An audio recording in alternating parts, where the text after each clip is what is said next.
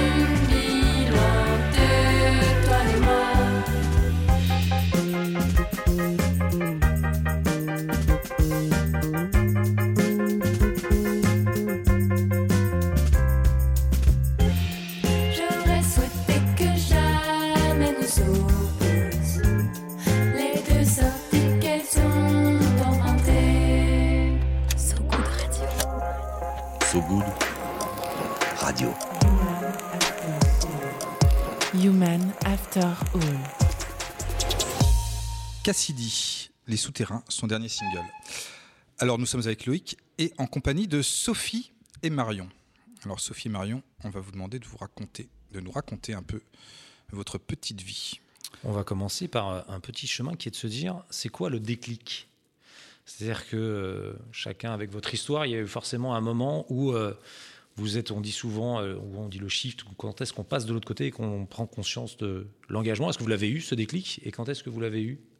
Marion, peut-être pour commencer. Est-ce que toi, je crois que ça, remonte à ta sais- toute petite enfance, je- je- au fin fond de cette magnifique ville de Besançon. Oui, exactement. Mais, alors, il y a peut-être deux déclics, en fait. Il y a quand tu pars et quand tu reviens. Moi, effectivement, j'étais élevée par des parents euh, 68 tard qui vivaient euh, dans les préceptes du savoir revivre. Donc, euh, donc, chez moi, à la maison, il y avait des poules, euh, il y avait des habits euh, trouvés chez Emmaüs. Et euh, c'était pas du tout à la mode, je peux vous dire, quand j'allais à l'école. C'était vraiment la honte. Tu veux dire que c'était pas branché comme Quand tout le aujourd'hui monde avait son t-shirt Waikiki et que, et que toi, tu avais ton, ton t-shirt trouvé chez Emmaüs, c'était c'était vraiment. euh, ouais, non, c'était la honte. Parce que Alors qu'aujourd'hui, aujourd'hui, aujourd'hui, aujourd'hui, t'as ton t-shirt Waikiki. euh, Enfin. Aujourd'hui, c'est tu ça. as ton t-shirt Waikiki de chez Guérisol et c'est assez classe.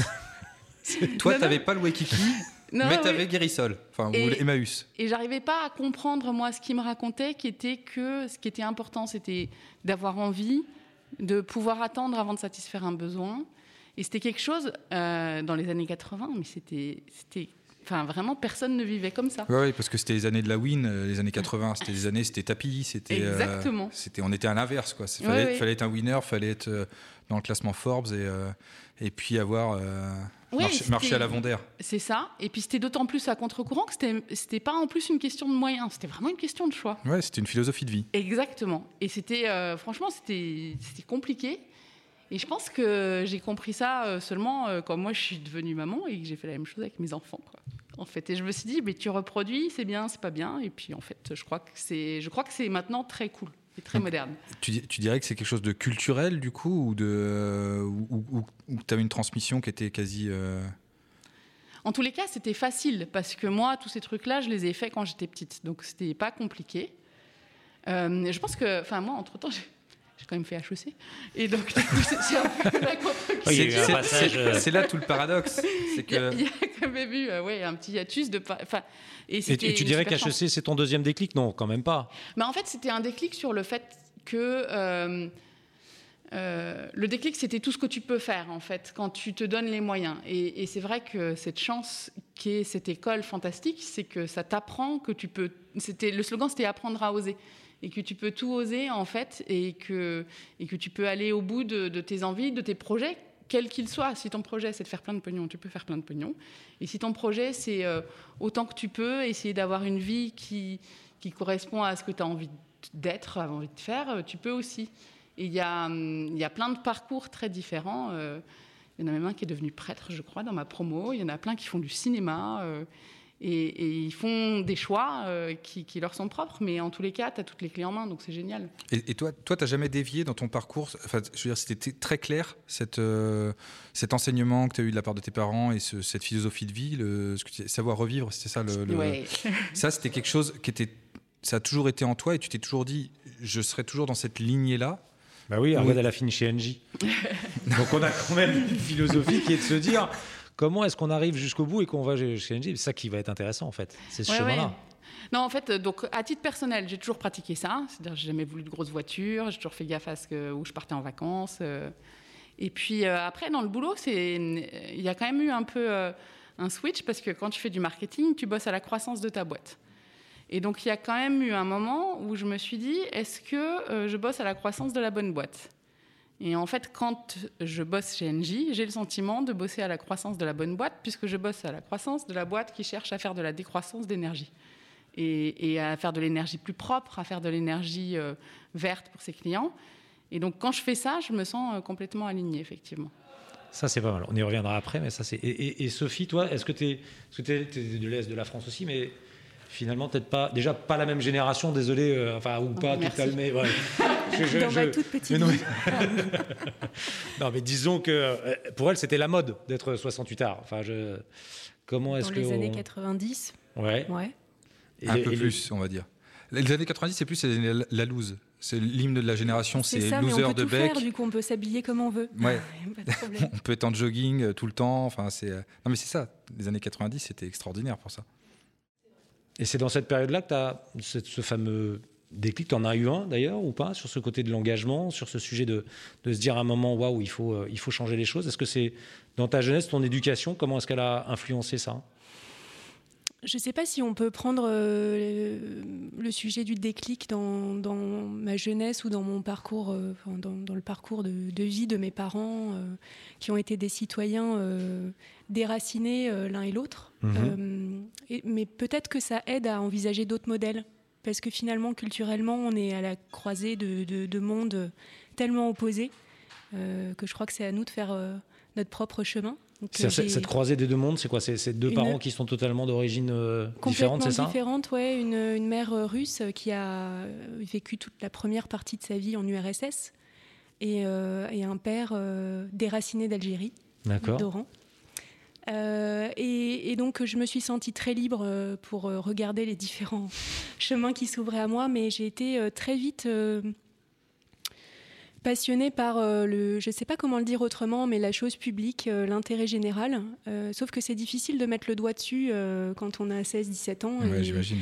Euh, Il y a des, gens, euh, des jeunes formidables qui aujourd'hui euh, savent très bien s'engager tôt. Bon, ça n'a pas été mon cas, mais j'ai plutôt réfléchi au métier que je voulais exercer. Et, au départ, je voulais travailler dans les sphères publiques, les organismes qui changeaient le monde un peu à des échelles qui me semblaient suffisamment larges pour pouvoir faire bouger des lignes. Et par exemple, tu- on, on pense à quoi? Alors, euh, soit les institutions de la République, euh, soit des organismes euh, qui, qui font de l'humanitaire ou qui font du développement dans des pays qui en ont besoin. Mais la vie m'a emmené ailleurs. Et c'est en ça que je ne sais pas si on peut parler d'un déclic, mais peut-être plutôt de rencontre, d'un chemin qui se construit, euh, qui continue de se construire d'ailleurs, je sais, voilà, euh, qui est fait aussi de, euh, parfois euh, d'incohérences, parce qu'il faut le dire, euh, on a envie de s'engager sur tout un tas de choses, mais je ne suis pas sûre euh, d'être arrivée encore à un endroit où je suis parfaitement cohérente avec moi-même et alignée sur tous les plans. Je pense qu'on peut grandir euh, tous les jours. Euh, voilà, et des rencontres qui font qu'on passe d'un univers à l'autre, qu'on se dit que finalement, dans chacun des univers qu'on connaît, euh, je suis passée euh, de l'univers de la fonction publique à celui de l'assurance euh, tout à fait capitaliste pendant un certain nombre d'années. Euh, je crois qu'on peut rencontrer même dans cet univers-là euh, des gens euh, qui ont envie de changer les choses et qui font bouger les lignes. Et puis après, c'est euh, peut-être le déclic d'avoir euh, l'opportunité de se rapprocher, de, travailler pour un modèle d'entreprise qui est différent, qui est alternatif, mais qui, euh, voilà, euh, se faire entendre, existe depuis plus de 60 ans. Euh, et c'est vrai que l'entrée à la Massif, ça a été, euh, je pense, une sensation d'être plus aligné avec des valeurs et avec une, un modèle d'entreprise qui est capable euh, d'avoir une redistribution de la valeur plus juste et en même temps d'être pérenne et d'aider les gens. Alors, ce que, j'aime bien, c'est que tu, donc, tout à l'heure, tu citais ton passage euh, dans les assurances capitalistes chez Allianz, je crois. Je ne vais pas citer la marque. on va pas citer la marque, on peut le citer. Euh, et, tu, et tu disais qu'il y avait quand même une affaire de rencontre, que là- là-bas, tu rencontres des gens aussi, et, euh, et que finalement, on est humain après tout, euh, pour ne pas, citer le, le Oh, titre de oh, l'émission. On va essayer de le mettre Et- deux, trois fois dans l'émission, celui-là, quand même. et c'est- et c'est et c'est quoi ces rencontres qui, à un moment donné, euh, orientent ta vie, en fait? Il y, en, il y en a très précises que tu peux, que tu peux nous, nous raconter? Oui, bah, sans, sans trahir la confiance des personnes, mais je dirais presque euh, humain avant tout, tu vois, plutôt que humain après tout, euh, parce que je pense que ces personnes sont humaines avant tout. Euh, oui, certaines des personnes qui m'ont recruté, qui m'ont donné envie de rejoindre cette entreprise à un moment où je me destinais complètement au secteur public. Donc ça m'a fait même chanceler dans mes convictions, dans, l'orientation de mon parcours, parce que quand on choisit un travail, parfois on n'a pas le choix. Ma, phrase est très paradoxale, j'en ai conscience, mais quand on s'oriente vers un travail, parfois on n'a pas le choix. Euh, et peut-être que ce qui peut faire la différence, c'est les personnes avec lesquelles on fait ce travail. Avec la conscience que euh, finalement, cette profession-là, euh, même si elle est dans un modèle qui est capitaliste et, sur lequel on peut avoir des opinions tranchées, euh, elle permet quand même aux gens de d'exprimer, euh, alors soit dans leurs relations euh, au quotidien, soit dans des projets qu'on mène.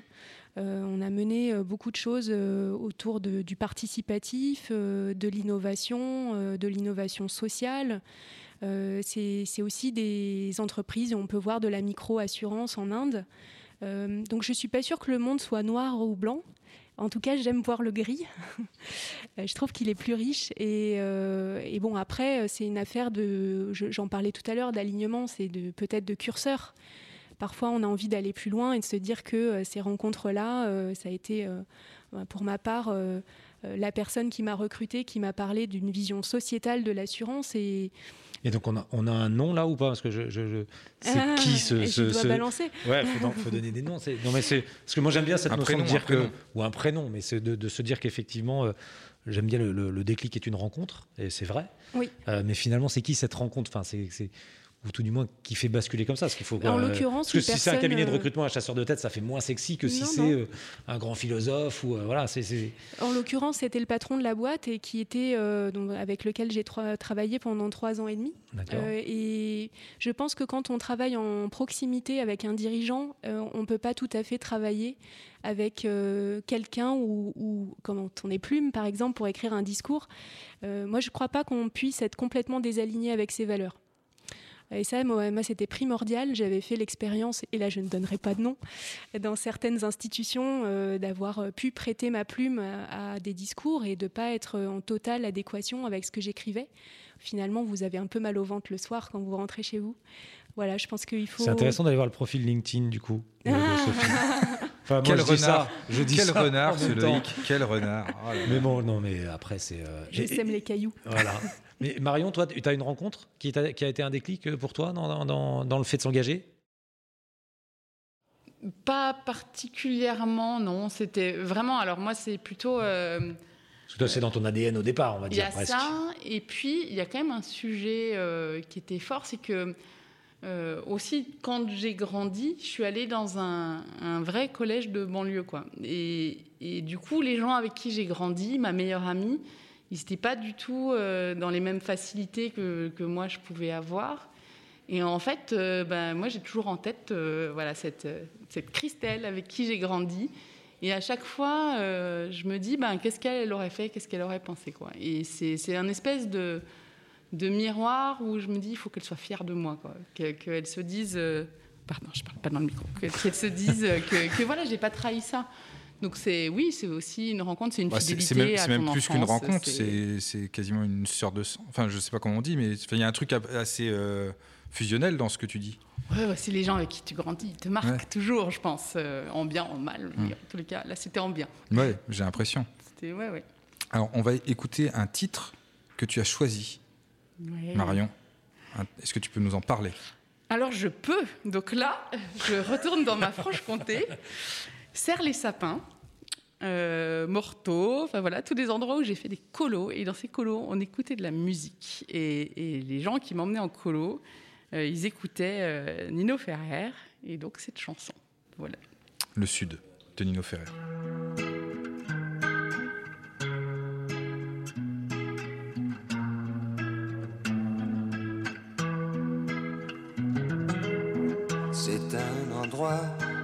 Ressemble à la Louisiane,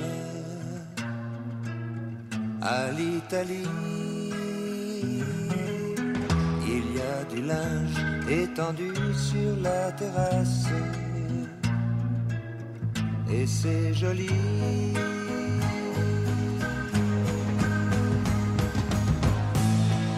On dirait le sud le temps dure la vie sûrement. Plus d'un million d'années.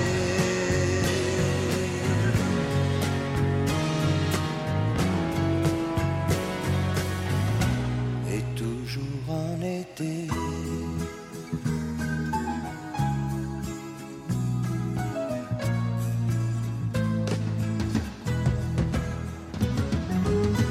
Y a plein d'enfants qui se roulent sur la pelouse.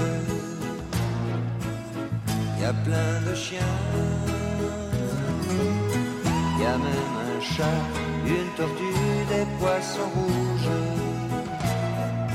Il ne manque rien.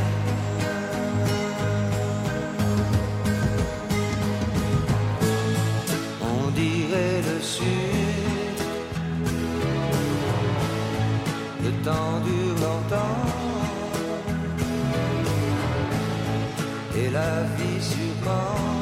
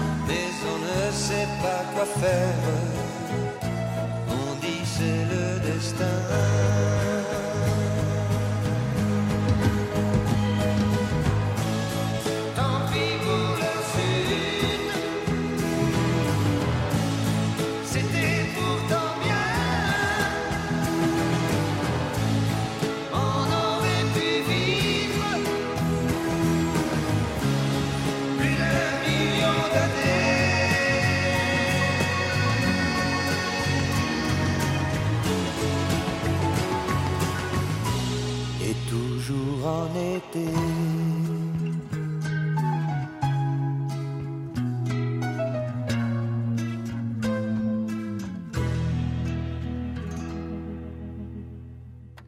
Good Radio. So Good Radio. Human After All.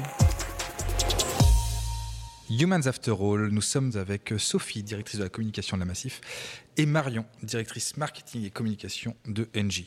J'enlève le B2C, ça me saoule en fait. Je me, Tu vas avoir des problèmes. Non, tu es directrice. Tu es chef, chef de NJ. Voilà. Chef de NJ et Sophie, chef de la Massif. Merci pour la promotion. Voilà. Vous êtes promus. On va, on va explorer avec vous la façon dont, euh, au sein de vos entreprises, vous faites en sorte qu'elles se comportent mieux. Ouais, même plus que ça. C'est euh, en fait aujourd'hui le rôle de l'entreprise. Finalement, on définit tous nos raisons d'être, etc. Et de se dire à un moment, euh, toutes les entreprises sont en train de définir en fait de, de- de devenir un acteur du monde de ce monde meilleur. Euh, moi, j'ai bien aimé Marion tout à l'heure. Tu nous parlais de consommation responsable, de même de déconsommation. Je veux dire, quand on bosse à la Décroissance, direction de de décroissance, décroissance. pardon, excuse-moi. Euh, quand on bosse dans une boîte en, en tant que directrice marketing, parce qu'il y avait marketing et communication, et qu'on parle de décroissance, c'est surprenant. Oui, mais il y a un vrai sujet. C'est il y a un sujet de comment ton entreprise elle est ancrée dans la société, puis il y a un sujet de comment tu satisfais tes clients aussi. Et quand ton métier c'est de vendre de l'énergie, là où tu vas satisfaire les clients, c'est quand même quand tu vas faire baisser leurs factures. C'est un des éléments euh, qui font qu'ils te choisissent, qu'ils restent. Donc c'est un sujet qui est pas tabou vis-à-vis de nos clients de Hmm. dire on va essayer de vous aider à réduire vos factures. Mais c'est tabou vis-à-vis de vos actionnaires. Ouais, c'est ça fait, le sujet. Non, parce que Non. plus tu satisfais tes clients et, et objectivement, tu peux penser que tu auras plus de clients et que si tu es la boîte qui fait le mieux son boulot sur son marché, en fait, euh, et bien du coup, tu, tu vas t'y retrouver au final et les actionnaires vont s'y retrouver. En fait, L'actionnaire puisse- est peut-être court-termiste, non, par rapport à ça Ou comment est-ce que. Parce que c'est un sujet chez Il faut le temps pour arriver à mettre ce genre de, de stratégie en place, non? Ça, ça- ça demande du temps pour que, justement, le- le- les gens soient. euh, les actionnaires, etc., comprennent cette stratégie sur le long terme Écoute, euh, enfin c'est un grand sujet, on en parle beaucoup Mm. en ce moment à propos aussi d'Emmanuel Faber et tout. C'est pas c'est pas forcément mon sujet à Mhm. moi. Mon, mon sujet à moi, c'est comment je rends mes clients particuliers en France. Et donc nous, on est une petite partie du gros business d'Engie. Euh, comment je les rends plus contents, plus satisfaits pour qu'ils aient plus envie de rester chez nous et qu'il y en ait plus d'autres qui aient envie de venir. Et ça, c'est un sujet. Finalement, quand tu leur dis, euh, eh ben, pour faire ça, je vais essayer de vous faire payer moins à la fin du mois, c'est indéniable. Et finalement, euh, on arrive à trouver l'équilibre entre, euh, en- entre qu'est-ce qui va satisfaire le client et qu'est-ce qui va satisfaire l'actionnaire. Et de toute façon, au final, plus tu satisfais le client, normalement, plus tu as de Plus clients, tu- plus ton actionnaire est content. Donc, euh, je pense que là-dessus, on arrive à s'y retrouver. Et en plus, pour satisfaire ce client, l'idée, c'est de lui dire, tu vas Payer va- moins, donc consommer moins d'énergie. on va t'aider à consommer moins pour que tu payes moins et que du coup, euh, c'est aussi, c'est là où tu fais le lien avec, euh, c'est aussi bon pour la planète. Et c'est comme ça qu'on recrute un profil comme le tien, finalement C'est un peu ça, c'est c'est un peu ce qui te, te- te challenge de dire à un moment, finalement, d'aller dans un groupe comme Engie, qui n'est pas forcément, euh, euh, entre guillemets, euh, aligné avec ce que tu dis au début de ce que tu es. Finalement, ça te donne envie de dire, bah, c'est un super challenge et j'ai envie d'y aller. et de... C'est Ouais, au fond alors, de toi, finalement, non? C'est aligné, c'est complètement aligné. La raison d'être du groupe, elle est euh, d'aller vers la ouais. neutralité carbone. Donc, euh, Donc ça, c'est très aligné. Donc c'est très aligné. Après, c'est vrai que euh, c'est des raisons d'être qu'on voit fleurir un peu partout. Donc la question que tu te poses quand tu te dis où je vais aller, c'est à quel point c'est vrai dans les, dans les actes Ouais. de l'entreprise. Et il se trouve que bah, moi, ça fait trois ans que j'y suis et trois ans que je vois au quotidien que c'est complètement aligné. C'est complètement aligné dans nos actes et c'est complètement aligné dans tous les projets qu'on fait. Et donc ça fait sens. Ça fait aussi venir beaucoup d'équipes qui ont envie de faire ça et qui sont à la fois les gens qui te poussent à aller plus loin et aussi les gens qui t'alertent s'ils ont des questions, qui te permettent toi de les remonter. Et donc ça fait un vrai équilibre euh, par l'interne en fait. Et je ne sais pas d'ailleurs, euh, mais c'est peut-être un élément qu'on peut partager avec Sophie, si des entreprises à terme pourront continuer à recruter des talents, à attirer des talents. Si elles ne sont pas dans cette logique. Si elles ne sont pas dans cette logique en fait. Je- enfin, Mais c'est un peu comme ça que Sophie, toi, tu, tu- tu finis, finalement, tu pars, tu parles d'une entreprise d'assurance capitaliste en disant Traditionnelle. traditionnelle, pardon. et, et je vais vers une, euh, une mutuelle. Donc il y a, il y, a ce- il y a ce modèle, pareil, cette conviction où tu te dis, ben, je suis plus à l'aise là-dedans. Peut-être le lien avec le service public dont tu parlais tout à l'heure. Comment est-ce que tu es séduite, entre guillemets, pour aller euh, vers cette mission? C'est exactement ça. euh, C'est une réflexion qui qui vient pas d'un coup. hein. Tu parlais de déclic tout à l'heure. euh, C'est quand on observe le marché, quand on regarde les concurrents, quand on regarde les modèles. euh, À un moment, il y a des modèles qui émergent et on se dit, bah, tiens. je ne sais pas si l'herbe est plus verte ailleurs, mais en tout cas, le, fonctionnement me semble, moi, d'une évidence folle aujourd'hui avec ce qui se passe dans la société. Euh, un modèle, une, taille d'entreprise aussi grande, euh, on a 10 000 salariés sur l'ensemble du territoire, euh, sur des bassins d'emploi difficiles, avec des milliards de chiffres d'affaires. et, pourtant, cette entreprise-là, elle n'a pas d'actionnaire, elle est à but non lucratif. Elle est engagée depuis 60 ans, depuis sa création. Elle est innovante. Et je pense que ça montre qu'il ne faut pas, quelque part, opposer la vertu, en tout cas euh, ce qui peut être euh, dans le sens euh, du, je vais oser le mot, du bien collectif, et, et la performance, c'est-à-dire la qualité du service rendu. Marion en parlait. On est capable de proposer des tarifs extrêmement bas parce qu'à la fin, c'est ça qui rend accessible la, protection au plus grand nombre. Parce que on sait bien travailler techniquement sur nos sujets. Et donc, c'est toute la. Je pense que l'attractivité des talents, elle, est effectivement fondamentale pour pouvoir euh, euh, proposer quelque chose qui, qui réponde à des, besoins, mais parfois vitaux euh, des personnes. Et, dans un groupe qui n'est pas un groupe public, mais qui est un groupe, je dirais, qui est presque le regroupement de 5,5 millions d'individus qui choisissent de se protéger auprès d'un acteur, ça donne de la force. Et euh, on le fait avec une redistribution de la valeur qui est, euh, euh, pour moi, en parfaite résonance avec les aspirations. alors, je ne sais pas si on peut parler de génération, actuelle, mais en tout cas de la société telle qu'elle s'exprime de plus en plus fort aujourd'hui. Mais est-ce qu'il n'y a pas un moment où on, se retrouve dans une situation face à ces grands groupes quand même, et par rapport à ses convictions, on se dit ça, là, ça, là, ça je peux pas quoi en fait. Ça, là, on va, ça va trop loin par rapport à. Et, est-ce que vous êtes retrouvé dans des situations où vous avez dû vous battre en interne pour dire à un moment, là, ça franchit une ligne. Moi, je, je me sens pas d'aller là en fait. Est-ce qu'il y a des situations comme ça où, vous pouvez vous retrouver euh, pas aligné et à devoir assumer entre guillemets là-dessus ou d'une manière parce que c'est quand même un vrai enjeu, ça non? Je je l'ai pas vécu. Euh, Je l'ai pas vécu. Après, euh, ça peut prendre différentes formes. Euh, C'est plutôt se battre contre la complexité d'une grande organisation, mais ça, je suis pas sûre qu'un modèle aujourd'hui, à cette échelle-là, euh, cet écueil. Mais en revanche, pas de désalignement de valeurs, jamais. Marion parlait de la raison d'être euh, d'Engie. Finalement, la Massif s'est beaucoup interrogée sur le fait de d'exprimer une raison d'être, puisque euh, quelque part, euh, elle avait le sentiment que ça faisait 60 ans qu'elle était engagée, qu'elle était très au clair avec ses valeurs de solidarité, d'entraide. Euh, Il y a tout un tas de dispositifs qui sont absolument uniques sur le marché, comme la prestation solidarité chômage, pour aider les personnes euh, qui ont perdu leur emploi à pouvoir bénéficier, euh, continuer de bénéficier d'une assurance pour leur véhicule. On sait que c'est souvent ça qui est la clé pour la réinsertion euh, vers un emploi. Euh, donc, euh, au contraire, j'ai presque l'impression qu'on en découvre chaque jour un peu plus sur la richesse de cette organisation qui vit depuis 60 ans. Euh, par contre, euh, c'est foisonnant et c'est pudique. C'est pas forcément dit, c'est pas forcément su. Euh, et je pense que tout l'enjeu, c'est de faire grandir cette communauté, c'est de le donner à voir, de, de dire, au-delà de cette marque qui est connue, mais qui n'est pas forcément reconnue pour toutes les qualités humaines qu'elle euh, qu'elle renferme et que toute sa communauté porte, ses salariés. Et, et donc on a aussi une spécificité, c'est qu'on a des délégués, des élus, c'est-à-dire des représentants de nos clients qu'on appelle des sociétaires, puisqu'on n'a pas On d'actionnaires. n'est pas très loin du service public finalement Et, quand même. hein. euh, bah, il y a des similitudes sur, l'intérêt général et sur le bien commun. Je pense que ce sens-là, il est très fort.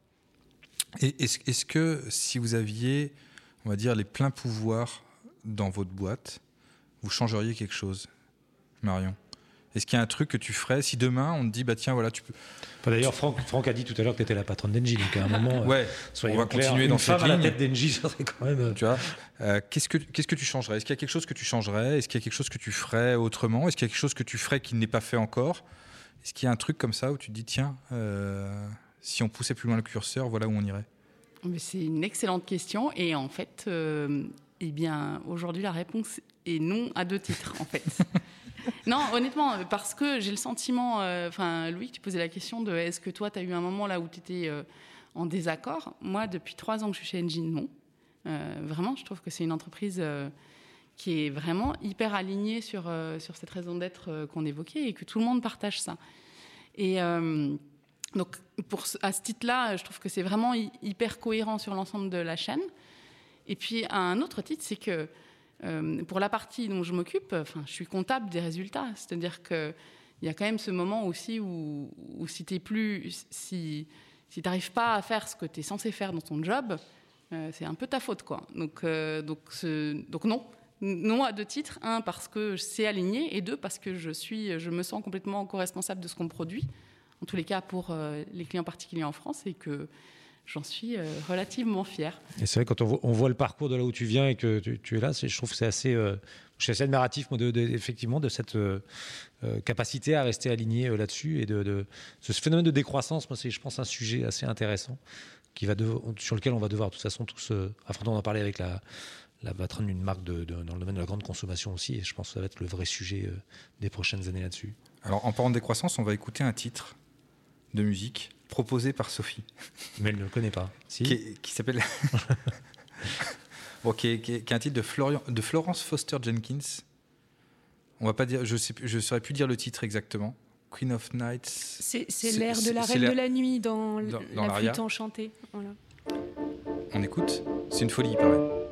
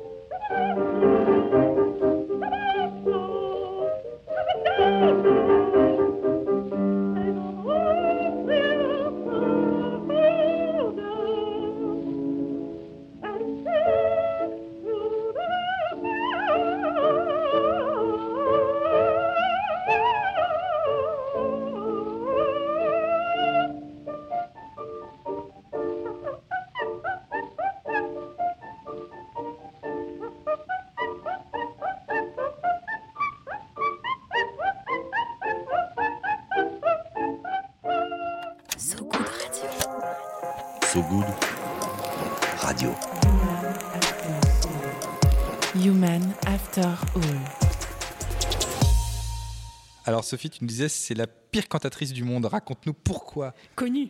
Oui, connue, connue. En tout cas, qui, qui- qui s'est exprimée face à un micro.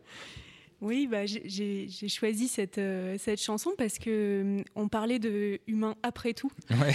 Et je trouve ça toujours fantastique, les personnes qui osent se lancer euh, sans avoir aucun complexe. Et alors, elle a été persuadée toute sa vie que c'était une cantatrice absolument incroyable. Et donc, elle a fini quand même. Je ne sais pas si on peut dire à, à force de croire à son talent ou, ou par, ou par bluff, mais à, à finir au Carnegie Hall euh, avec un concert qui a rassemblé euh, tout un parterre euh, de, de fans qui l'ont suivi pendant toute sa carrière. Voilà. Et je trouve ça fantastique de se dire que je ne sais pas quelle leçon on peut retenir de Bah, ça. c'est au bout, au bout de mes rêves. Mais à Enfin, y a un truc l'extrême, comme ça. voilà. Peu importe les défauts qu'on en a, on peut en faire un atout, on peut, on peut se lancer et on peut rencontrer un public. Alors, est-ce que vous, dans, dans votre vie respective, est-ce qu'il y a des moments comme ça où vous êtes allé euh, au bout d'un truc, un peu euh, d'un pari, j'avais envie de dire, ou d'un, vous avez osé euh, l'inimaginable? Est-ce que vous avez franchi ce genre de, de cap à un moment donné dans votre vie? Alors je l'ai fait avec le théâtre. Je me suis lancée dans l'écriture d'une pièce sans avoir jam- jamais écrit une pièce, sans avoir euh, beaucoup de connaissances de ce milieu ou quoi que ce soit. Et oui, c'est un peu une folie parce qu'on on, passe le, pas du texte écrit euh, que vous avez sur votre ordinateur euh, dans votre chambre et que vous n'avez partagé avec personne à un jour où finalement il se retrouve sur une scène avec des gens qui le défendent. Donc euh, on se dit qu'il y a quand même des gens assez fous pour vous suivre parfois dans un texte compliqué. Euh, et, en fait, je crois que c'est le souvenir le plus merveilleux. C'était un énorme risque euh, et ça a été les émotions les plus fortes. Une reconnaissance. euh, Tu continues? Alors, euh, pas en, En ce moment, moment. c'est un peu Oui, en ce compliqué. moment, c'est c'est horrible. Je sais pas si Dans l'absolu, suivi j'ai envie de dire, Je passe après, la barre là- de la prise de poste, mais après je m'y remets, promis. Mais là, effectivement, oui, c'est un peu compliqué, mais, mais sinon, c'est c'est quelque chose qui est, c'est un projet qui est toujours, enfin, c'est quelque chose que tu fais euh, de manière. euh, Alors l'écriture, c'est quelque chose euh, qui, a, qui a toujours structuré euh, mon parcours. Je suis une littéraire, euh, je suis normalienne, euh, j'aime les mots. euh, et, et je crois que la communication, c'est une façon de retrouver ça dans l'entreprise. Même si on perd ce- cet aspect artistique, mais par contre, on garde le pouvoir du, du mot. Tu veux dire que tu n'écris pas des pièces de théâtre pour les, euh, pour les employés de la Massif. Alors, Pour par contre, je m'en inspire pour les prochaines. Mais euh, le- bah, l'entreprise est un théâtre vivant, ça c'est sûr. Mais par contre, euh, je, je pense que euh, le pouvoir des mots dans la communication, euh, si on si on y est attentif et si on fonctionne avec beaucoup de sincérité, et je pense que ça c'est quelque chose qui existe euh, beaucoup à la Massif, ça peut faire changer les choses. Et bon, on n'est pas sur le registre de l'artistique, mais en tout cas sur le registre de la parole qui va faire venir bouger des lignes. Et c'était important d'avoir une dimension artistique à côté, enfin dans, ta vie. Quel, quel équilibre ça, ça permet d'avoir?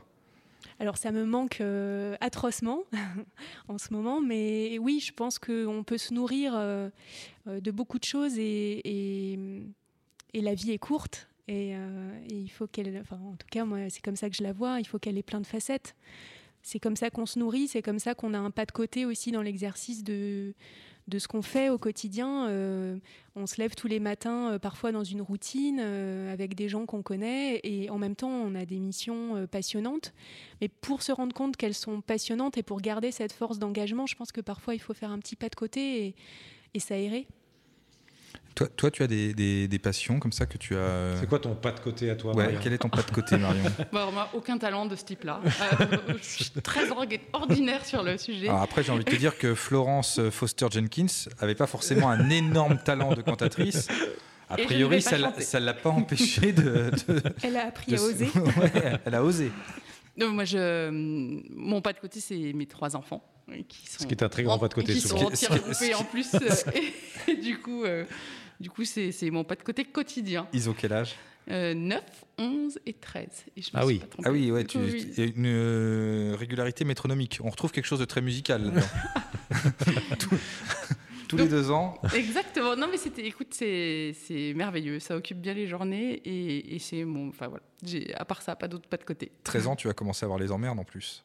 Ouais, non, elle est. On parle d'expérience là. On sent que ça parle d'expérience. là. On- Bah, J'ai une petite fille de, tre- de 14 mois. 14. Ouais, non, j'ai une chance formidable. Écoute, elle, est, elle, elle a euh, des talents artistiques euh, comme Sophie et ça l'occupe à plein et ça, et ça lui évite euh, de développer les côtés euh, un peu moins agréables. un peu, un peu plus, un peu plus sombre. Est-ce que- est-ce que euh, dans vos parcours, il y a des moments où vous avez été, alors là aujourd'hui, on a parlé beaucoup de aujourd'hui, et on a parlé beaucoup d'il y a longtemps, c'est votre enfance, euh, mais entre les deux, il y a eu euh, aussi un parcours. Est-ce qu'il y a des moments où vous êtes senti euh, en, en confrontation avec, euh, avec vos idéaux et, euh, et- et où vous avez dû euh, soit abandonner euh, un métier ou euh, euh, enfin faire des choix, on va dire. Marion? Oui, moi j'ai. Là, c'est là où il ne faut pas aller voir le LinkedIn et il faut pas. Non, j'ai, moi j'ai quitté une entreprise en- au bout de moins d'un an euh, parce que je m'y sentais pas à l'aise. Euh, je trouvais euh, qu'il y avait une recherche de du profit immédiat au mépris du, du profit long terme et, euh, et c'est pas quelque chose euh, dans lequel moi je me sens à l'aise. Mm. Je j'ai pas de, de jugement de valeur forcément euh, Là-dessus, mais là-dessus, mais en tous les cas c'est pas ce que j'aime faire moi. Et, et tu l'avais pas senti en arrivant euh, dans l'entreprise? Non, bah non, il faut un peu de temps, il faut s'installer, il faut voir comment ça fonctionne. Et puis, euh, puis au début, on a envie que ça marche. Donc on fait tout ce qu'il faut pour que ça marche. Puis quand ça marche, on se dit, mais en fait, ça marche, mais c'est pas ce que je veux faire. C'est pas ce que j'ai envie de faire. Et c'est arri- arrivé qu'une seule fois? Écoute, j'ai beaucoup de chance, c'est arrivé qu'une seule fois. ouais. Toi, Sophie, c'est quelque chose qui t'est arrivé? Oui, pas qu'une seule fois, dans, dans ma toute petite vie. Parce que moi, entre l'enfance et aujourd'hui, il n'y a pas non plus une, une grande... je plaisante.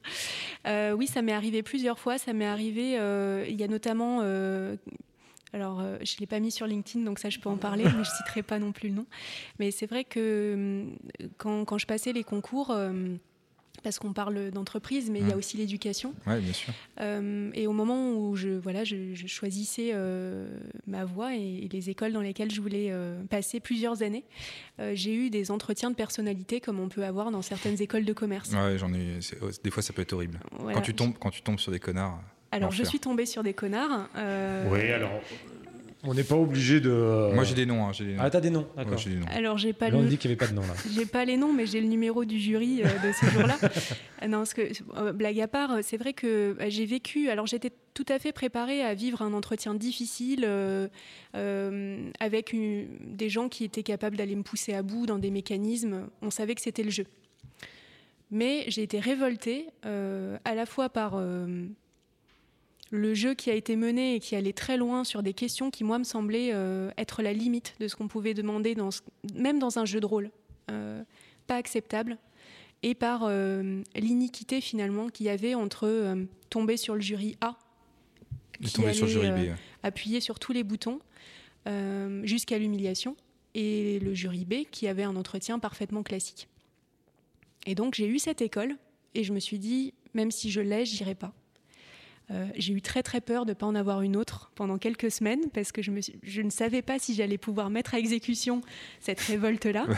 Euh, j'ai eu la chance d'en avoir une autre et donc je suis partie à, à Normal Sup, mais euh, je l'ai jamais oublié et, et je me suis très longtemps euh, reproché de ne pas avoir écrit une lettre ce que j'allais dire, tu as, pas, ils ne le savent pas, en l'occurrence. ils ne le savent pas, et, et- mais peut-être que ça serait trop tard maintenant, ça ferait un peu réchauffer dix ans après. Mais euh, oui, j'ai gardé cette révolte et ça m'est arrivé euh, plusieurs fois, euh, alors dans différentes expériences, euh, soit de choisir de me fermer la porte d'un secteur, de certaines relations, de, certains, de certaines entreprises, parce que je m'y retrouvais plus et parce que j'étais pas d'accord avec ce qui se passait. Euh, et je, je, je crois qu'on souffre sur le moment, mais qu'on en sort quand même euh, verticaux Toujours. et un peu plus solides. On va pas tarder à conclure. Est-ce que si vous aviez un- un- une sonnerie de téléphone, Par exemple. si- si- s'il y avait euh, quelque chose que vous aimeriez pour l'avenir, ça serait quoi? Dans l'absolu. Marion.